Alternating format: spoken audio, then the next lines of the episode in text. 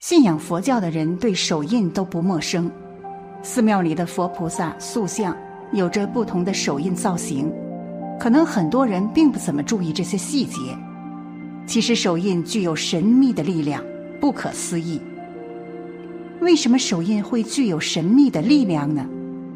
这要从手部反射区说起了。我们的手部有六条经脉循行，与全身各脏腑、组织。器官沟通，大约有九十九个穴位，可以反映出全身五脏六腑的健康状况。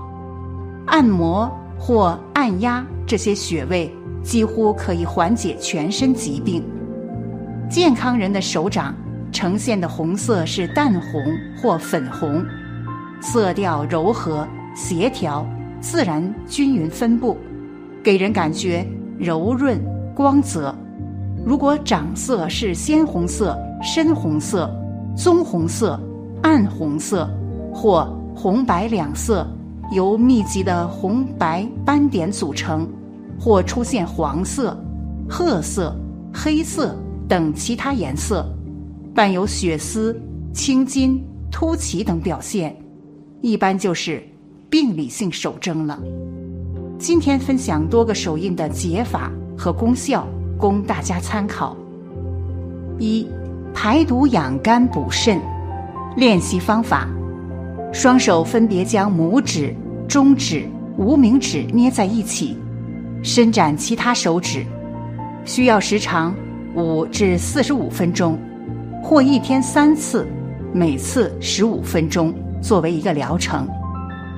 功效：该手印能支持移除体内废物及毒素。也排除泌尿问题，也刺激联合肝脏及胆囊能量的苯元素。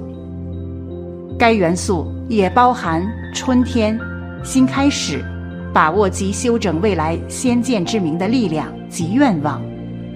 另外，对心智也有平衡的作用。它主要依赖于功能良好的肝脏，它给我们耐心、平静、信心。内在平衡及和谐。该手印的最强功能是排毒，可养肝、补肾、健脾胃，适宜于肝、胆、肾疾病、肠胃疾病、泌尿系统疾病。二，明目安神手印练习方法：双手分别将拇指、无名指、小指指尖捏一起。其余手指伸直，根据需要做五至三十分钟，或作为一个疗程，一天三次，每次十五分钟。功效：该手印激活造人元素力量的海底轮，该手指姿势刺激骨盆壁营养能量，能增强活力，减少疲劳及紧张。改善视力，它也可以用于抵抗眼疾。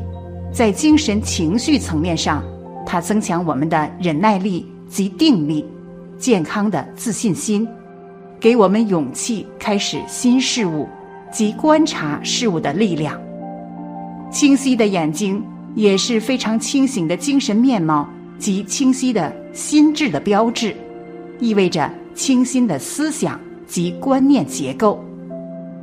当你结手印，也可以将你的拇指放在其他两个手指的指甲里，代替放置在指尖，有使左右半脑功能平衡、活跃及互相补充的作用，对整体健康非常重要。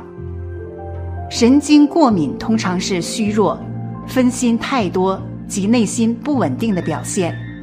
手印结含有意识的、缓慢的及清晰的呼吸，有像安全锚似的稳定及镇静的功能，适宜于眼疾、呼吸疾病。三、高血压、心脏病手印练习方法：双手分别将食指靠近大拇指根部，垂直按下。大拇指垂直竖直，与中指、无名指三个指头尖捏在一起，小拇指向上垂直翘起，左右手同时做。功效：这一手指的作用包括强化心脏，缓解各种心脏病急症引发的不适，建立正常的血压，调节月经，净化全身等等。该手印流传最广，普及率最高。曾有一个加拿大患者，专程从加拿大到印度，向迪巴克博士请教非药物治疗高血压的方法。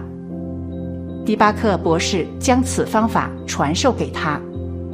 该患者回国后坚持不懈地做此练习，取得了很棒的治疗效果。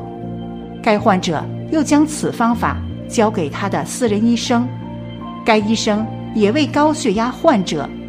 也取得了很好的效果。后来，该医生将此方法普及到他的心脏病专科医院，让所有患者都做此练习。我们希望一切有缘看到此文的人，不论您是否患高血压、心脏病，您都可以随时随地的做此练习。你可以乘车时、散步时、看电视时、开会时。排队购物时，任何空余时间均可做。老话说：“自古神仙无别法，只生欢喜不生愁。”退休后的我们，若想活得跟老神仙一般，就要只生欢喜不生愁，别为杂七杂八的事情发愁，让自己快乐起来才是最重要的。我们前半生忙忙碌碌的为了生活。房子、车子、票子，以及所谓的浮名，不过是人生里的云烟；而真正的活好自己，是拥有一个好心态。不论是对于金钱，还是住房的大小，以及子女的出息，都没有我们拥有好心态重要。人老了，回首往事，我们这一生把最重要的事情给丢了。反而对那些身外之物斤斤计较，最终也是活得一地鸡毛。其实，把我们的心态安放好，才是我们老人最好的养生方法。保持好心情，拥有好心态，把控好情绪，把日子过得岁月静好、随遇而安，就是这么简单。人老了，别为小事生气，看开。放下，滋养好心境，才是最好的养生。退休后最重要的是保持身心健康，因为健康的活着，才能享受到退休后真正的幸福。也只有健康，才能够延长我们拿退休金的次数。生活里，很多人为了一些小事情生气、吵架，甚至还要争个输赢。其实，真心没有必要。日子是过自己的，谁怎么样跟咱们都没有关系，没有必要为一点小事就生气吵架。有人说，人为财死，鸟为食亡，人性都是自私的，只要涉及到自身利益的时候，都会互不相让，最终也是让自己的心神不宁。人到老年，如果还是这样斤斤计较任何事情，对于老去的我们，真的不好，不仅影响我们的情绪，还会滋生身体里的小毛病发生。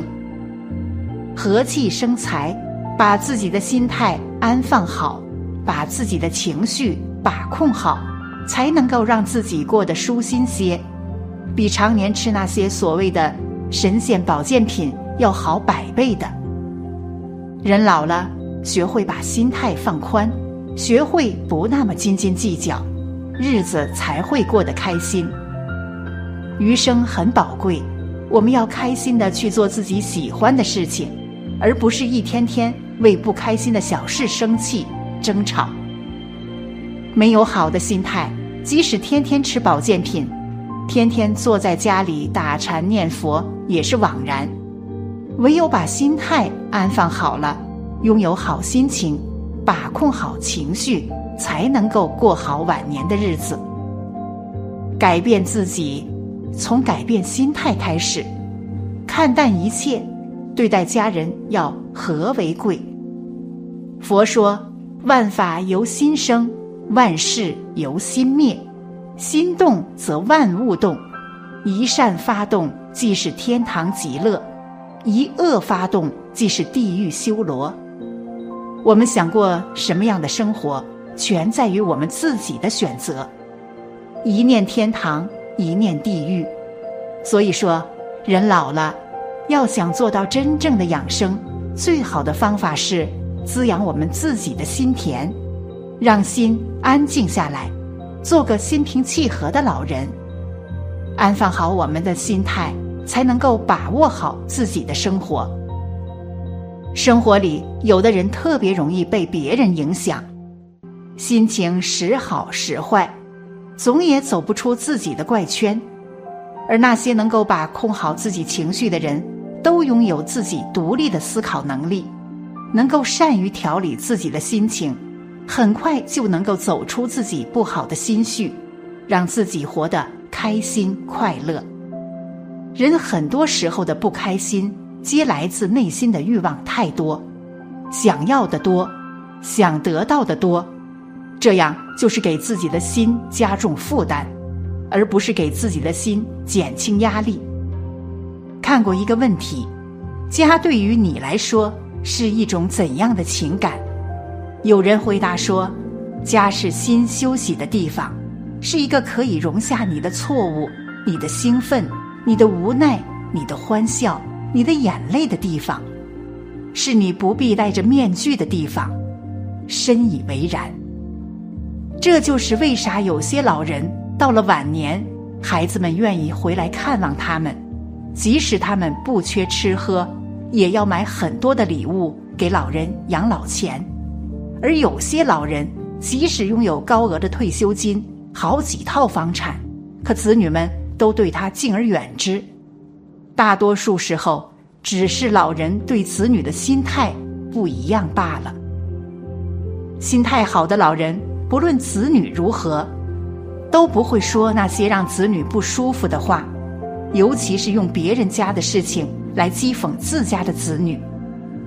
有个网友说，自家的母亲每次在他回家后都会说：“谁谁家的女儿又给自己母亲买了金手镯，给家里添了大彩电，或者说谁家女儿又给娘家多少钱了。”网友说，每次母亲这样说的时候，他心里特别的不舒服，好像他这个女儿没有孝敬他们似的。说的次数多了。网友也就不愿再回娘家了。其实，人老了就不要总是去攀比，去跟子女诉说这些有的没的事情。别人家怎么样，跟你们家没有关系。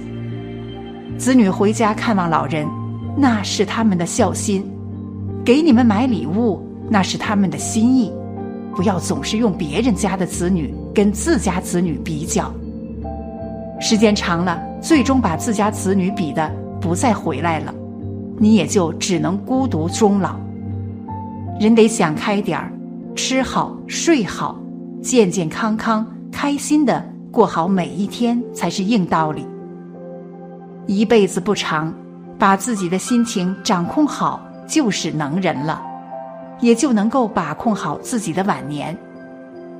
知足常乐，照顾好自己。把自己的日子过得开心快乐，生活是自己的，开心就好。把心情照顾好，是我们这一生最重要的事儿。人老了，别为小事生气，把心放宽，才是晚年最好的养生方法。人老了，学会改变心态，看淡一切，家庭和睦才是晚年最好的依靠。余生。烦恼少了，幸福就会多了，晚年才会过得舒心顺畅。